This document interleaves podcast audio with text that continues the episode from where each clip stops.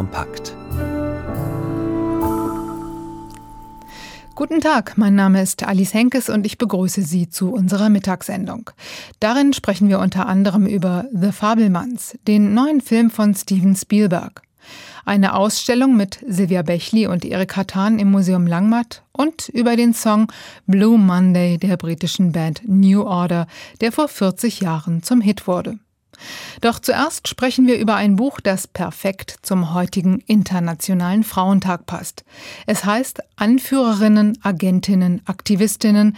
Geschrieben hat's die finnische Journalistin Maria Pettersson und es porträtiert Künstlerinnen, Herrscherinnen und Wissenschaftlerinnen, aber auch Piratinnen, Räuberinnen und Betrügerinnen. Noemi Gradwohl. Sie hätten die Geschichte der Welt umschreiben können, wenn man sie denn nur gelassen hätte. Gemeint sind Frauen, Wissenschaftlerinnen, Agentinnen, Künstlerinnen, alle brillant auf ihrem Gebiet, doch in der patriarchal dominierten Gesellschaft hatten sie keine Chance. Da ist zum Beispiel Lise Meitner, österreichische Kernphysikerin, die als erste die Kernspaltung erklären und beweisen konnte. Sie sei ein gutes Beispiel, warum Frauen in der Weltgeschichte unbekannt blieben, sagt die finnische Journalistin und Autorin Maria Pettersson. Lise Meitner is an excellent example of one of the reasons why women in the history remain unknown. Den Nobelpreis schließlich hat ihr Forscherkollege Otto Hahn 1944 bekommen, nicht sie denn er hat darüber publiziert und Lise Meitner nicht erwähnt. Übergangen, ausgebremst, verdrängt. Als sie ihr Buch geschrieben hat, habe sie sich oft betrogen gefühlt, sagt Journalistin Maria Pettersson. When I was writing the book, I often felt betrayed. These women should have their own biographies, their own TV series, their own movies. And I felt that these people have been kept a secret. Diese Frauen hätten ihre eigenen Biografien, Fernsehserien oder Filme bekommen sollen, doch man habe sie geheim gehalten. In ihrem Sachbuch vereint sie 45 solcher Biografien. Da gibt es Soraya Tarsi, geboren 1899 und Königin von Afghanistan. Als erste hat sie öffentlich ihren Schleier abgelegt, Bildung auch für Mädchen eingeführt und die Sklaverei aufgehoben. Eine einzige Person oder Regierung könne rasch erstaunliche Dinge für die Gleichstellung bewirken. One person, one government can make remarkable things for equality. It does not have to take a long time. But then we also know what Soraya Tarzi did did not last. So people who want equality, they have to constantly fight for it. Soraya Tarsis Verdienste währten jedoch nicht lange. Menschen, die Gleichheit wollten, müssten ständig dafür kämpfen. Das zeige ihr Beispiel. Nicht alle Frauen, die Maria Pettersson in ihrem Buch vereint, sind Heldinnen. Manche sind auch richtig böse, wie die chinesische Piratenkapitänin Zheng Ji, geboren 1775, eine brillante Strategin und grässliche Mörderin. Die meisten Frauen sind wohl irgendwo dazwischen. Klar sei aber, in den meisten Phasen der Geschichte war es Frauen nicht vergönnt, ihr volles Potenzial zu nutzen. be it that they have not been able to study or they have not been allowed to work as they would have wanted to. And this means that we are not using the whole potential of the humankind. Sei es, dass sie nicht studieren durften, sei es, dass sie nicht so arbeiten konnten, wie sie es sich gewünscht hätten. Und das bedeutet, dass wir nicht das ganze Potenzial der Menschheit nutzten. Und dies, das macht auch Maria Pettersons Buch klar, ist bis heute der Fall. Maria Pettersons Buch Anführerinnen, Agentinnen, Aktivistinnen, außergewöhnliche Frauen, die Regeln brachen, ist bei Knauer erschienen.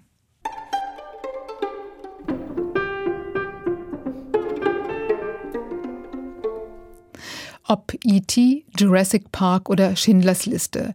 Filmregisseur Steven Spielberg steht für das ganz große Hollywood-Erzählkino. Jetzt hat er seine eigene Geschichte mit dem Kino in einen verspielten, charmanten Film gepackt. The Fabelmanns, der ab morgen im Kino läuft, ist autobiografisch und trotzdem pures Hollywood. meint Filmredaktor Michael Sennhauser. Du musst keine Angst haben, sagt Papa Fabelmann zum sechsjährigen Sammy, der zum ersten Mal mit ins Kino darf. Aber es ist dunkel da drin. Ich will da nicht rein.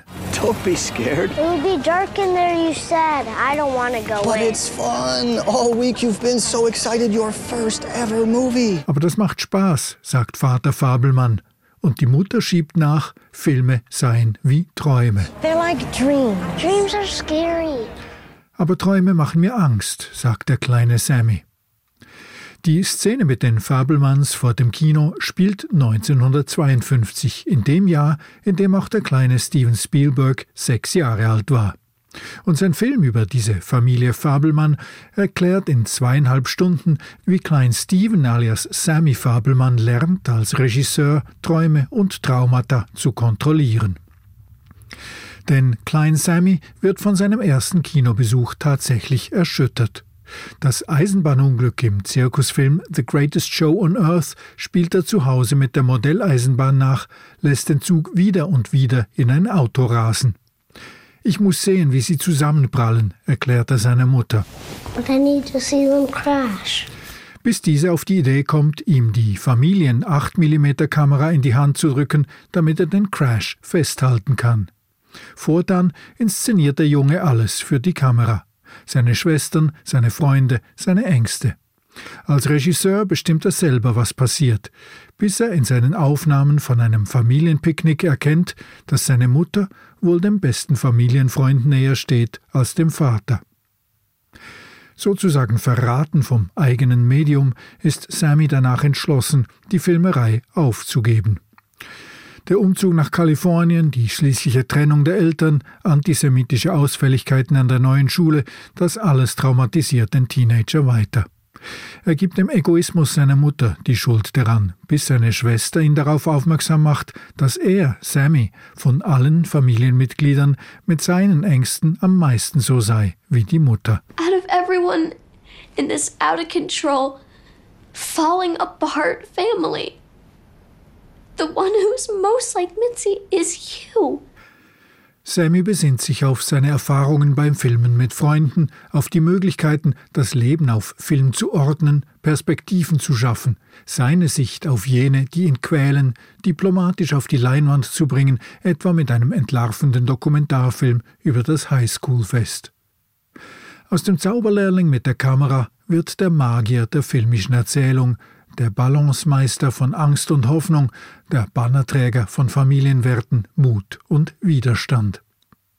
Und so pathetisch das klingt, Spielberg erzählt seine eigene Hollywoodmäßig überhöhte Künstlergenese mit so viel Charme und Ironie, Herz und Großzügigkeit, dass man sich gerne wohlig seufzend dem Film überlässt. Schließlich weiß da einer ganz genau, wohin die Reise geht.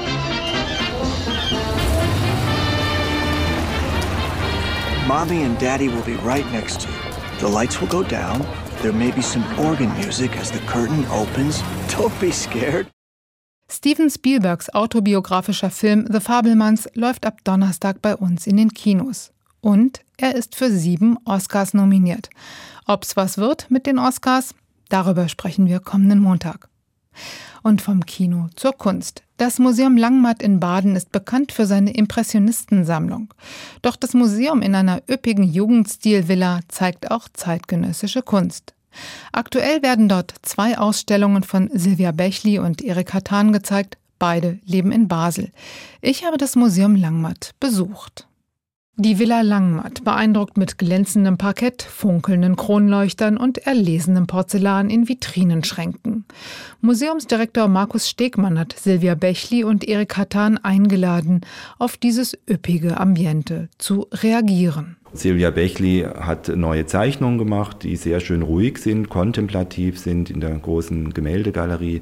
Und Erik Hattan schafft in den kleineren historischen Räumen krachende Kontraste und das ist wunderbar, das braucht so ein Haus wie die Langmatt. Krachende Kontraste? Das klingt vielversprechend. Tatsächlich stehen die Objekte von Erik Hattan, aus einfachen Fundmaterialien erstellt, wie bizarre Fremdkörper in den Jugendstilsalons. Auf dem Esstisch im Speisesaal liegen Socken, in einem Wohnraum steht ein Brett, über dem eine Unterhose baumelt. Das gehört zur Arbeit von Erik Hattan dazu. Das ist ein Teil seines äh, künstlerischen Selbstverständnisses, dass eben auch mal eine Unterhose oder ein Unterhemd äh, auftaucht. Das sind ja Kleidungsstücke, die jetzt nicht sehr nobel sind. Ein Störfaktor, der sich aber dennoch auf den Raum bezieht. Schräg hinter dem Brett mit Unterhose hängt ein kleiner Cézanne, der eine Gruppe von Badenden zeigt. Sowohl bei Hattan wie auch bei Cézanne geht es um Nacktheit, um Körper, Markus Stegmann. Da gibt es dann schon interessante Bezüge und man kann sich dann die Frage stellen, eben darf man das oder geht das zu weit oder wo ist die Grenze und wer legt eigentlich eine Grenze fest? Neben einem Gemälde, das Wäscherinnen bei der Arbeit zeigt, hängt ein Arbeitshandschuh. Auf dem Boden des eleganten Badezimmers schrumpeln Kartoffeln vor sich hin. Da kann man sich dann natürlich sehr schön die Frage stellen, wie ist das mit dem Ewigkeitsanspruch von Kunst, mit der Vergänglichkeit? Wie ist das jetzt in einem Badezimmer, wo man ja eigentlich den Körper pflegt und sich schön macht, äh, mit solchen schrumpeligen Kartoffeln? Passt das zusammen? Erik Hattans Interventionen sind clever, sie sind provokativ und sie passten zur DNA des Hauses, sagt der Museumsdirektor und verweist auf die Erbauer der Villa des industriellen Paar Sidney und Jenny Brown. Die beiden haben Impressionisten gesammelt, bevor die in aller Welt en vogue waren. Die Freunde in Baden, denen sind die Haare zu Berge gestanden, was bei den Browns im Wohnzimmer hängt. Die Browns ließen für ihre großformatigen Bilder sogar einen eigenen Galeriesaal anbauen. Dort hängen jetzt Arbeiten von Sylvia Bechli. Einfache Farbzeichnungen mit Gouache auf Papier gemalt. Der leere weite Raum, die dezenten Arbeiten Bechlis, das hat einen fast sakralen Charakter. Und es ist ein starker Kontrast zu den üppig dekorierten Salons mit den Interventionen von Erik Hattan. Gerade dieser Kontrast schafft die Möglichkeit, aus dem Alltag rauszukommen, runterzufahren. Sylvia Bechlis Arbeiten heißen Farbfeld und kombinieren zwei, maximal drei Farbtöne. Doch anders als in der US-amerikanischen Farbfeldmalerei eines Mark Rothko sind es keine kräftigen Farben, eher dezente, erdige, zurückhaltende. Silvia Bechli nimmt die Farben des Raumes auf, das Braun des Parketts, das Grau der Wandbespannung und setzt ihm ein weiches Rosa entgegen, ein sanftes Jadegrün, ein kräftiges Blau. Die Farbe ist leicht und mit erkennbarem Pinselstrich aufgetragen. Das gibt den Bildern etwas Meditatives. Bechlis Bilder und Hattans Objekte, sie bilden nicht nur einen starken Gegensatz zum gründerzeitlichen Interieur der Villa, sie stehen auch im wechselseitigen Kontrast zueinander. Und dennoch berühren sie sich in ihrer Einfachheit und Bescheidenheit. Die Ausstellungen von Silvia Bechli und Erik Hattan im Museum Langmatt sind bis Ende Mai zu sehen. Und nun machen wir eine Zeitreise. Wer in den 60er oder 70er Jahren geboren wurde, kennt diese Rhythmen bestimmt.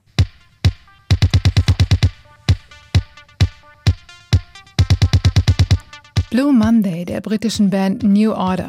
Heute vor 40 Jahren erschien die Maxi-Single mit geschätzten 10 Millionen verkauften Exemplaren, die meistverkaufte 12-Inch-Single aller Zeiten. Eine wegweisende Platte für New Wave und für die elektronische Tanzmusik. Raphael Zehnder kennt dieses Stück seit dem Erscheinungstermin, seit dem 7. März 1983. Keyboarderin Gillian Gilbert sagte einmal, eigentlich hätten sie ja so etwas zu spielen versucht.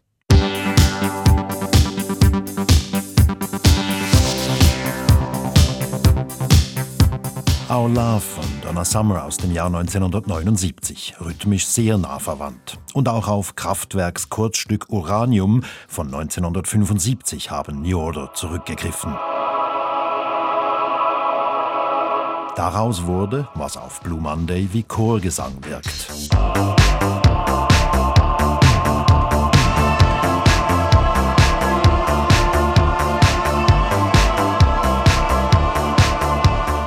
Dazu in Peter Hooks Basslauf eine Prise von Ennio Morricones Spaghetti-Western-Musik.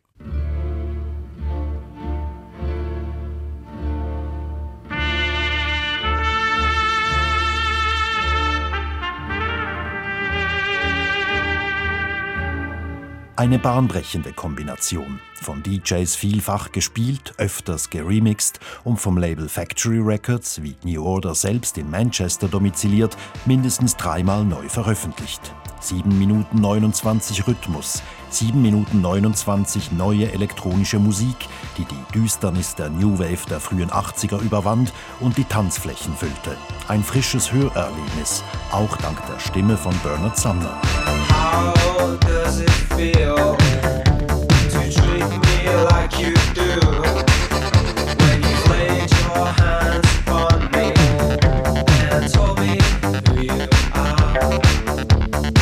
Monday fiel in den Regalen der Schallplattenläden auch aus einem anderen Grund auf, wegen der Gestaltung des Covers durch den Grafiker Peter Saville. Die Hülle sah aus wie eine Floppy-Disk, das Computerspeichermedium jener Jahre. In der Herstellung enorm teuer und heute ein beliebtes Sammlerobjekt. Aber nicht nur ein schöner Gegenstand, sondern eben auch gute Musik hergestellt mit den teuersten und neuesten Synthesizern jener Zeit, dem DMX Schlagzeugcomputer von Oberheim, dem Fairlight Synthesizer und dem Emulator 1. Auch Schlagzeuger Stephen Morris programmierte Ton für Ton.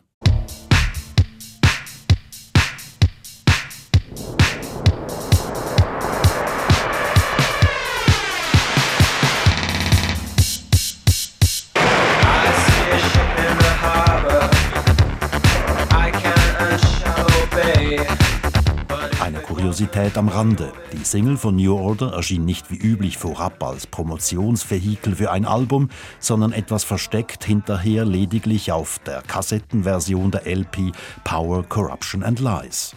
Geschäftlich ungeschickt, aber bezeichnend dafür, dass in jenen widerständigen Jahren auch für diese Band das Business nicht im Vordergrund stand.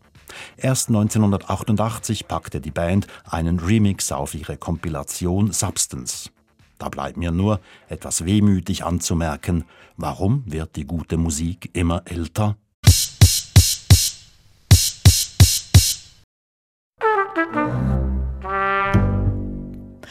Einblicke ins Zentrum der russischen Macht verspricht der Roman Der Magier im Kreml. Das Buch von Giuliano da Empoli kann als literarischer Schlüsseltext gelesen werden zur Frage, was Putin antreibt. Die französischsprachige Originalausgabe ist vor knapp einem Jahr erschienen und wurde bereits über eine halbe Million Mal verkauft. Inzwischen wurde das Buch in 30 Sprachen übersetzt, unter anderem auch ins Deutsche. Anina Salis hat mit Markus Tischer aus der Literaturredaktion über den Roman gesprochen und ihn als erstes gefragt, wer denn dieser Magier im Kreml ist. Ja, der Magier im Kreml, das ist ein Berater des russischen Präsidenten, der die politischen Entscheidungen Putins lange mitbestimmt hat.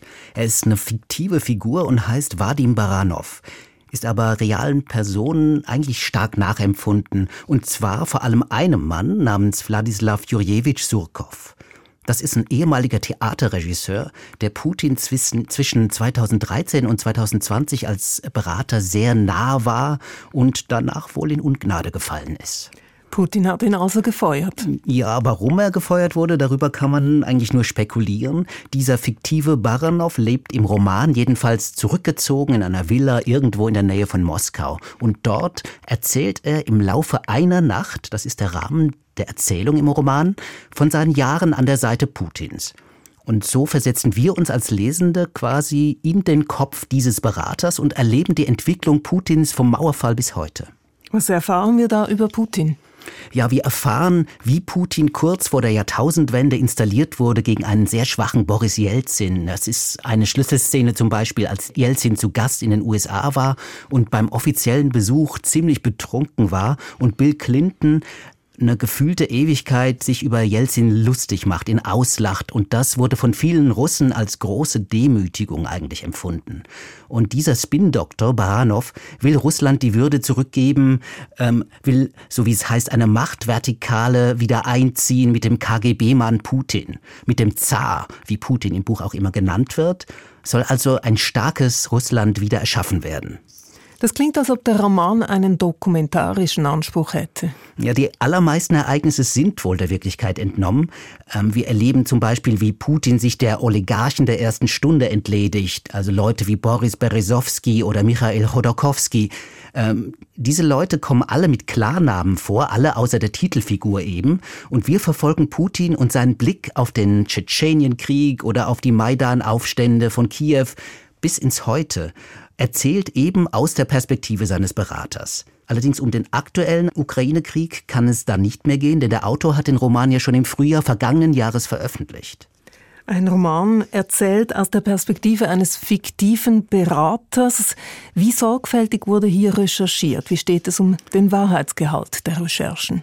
Ja, der Autor des Buches, Giuliano da Empoli, der ist Wissenschaftler und hat schon den Anspruch, seine Fiktion tatsächlich sehr nah an der Realität zu schreiben. Er ist Politikprofessor in Paris, er hat in Mailand einen Think Tank namens Volta gegründet und er hat auch als Berater des früheren italienischen Premierministers Matteo Renzi gearbeitet. Er gilt als Experte auf dem Gebiet Macht und Propaganda.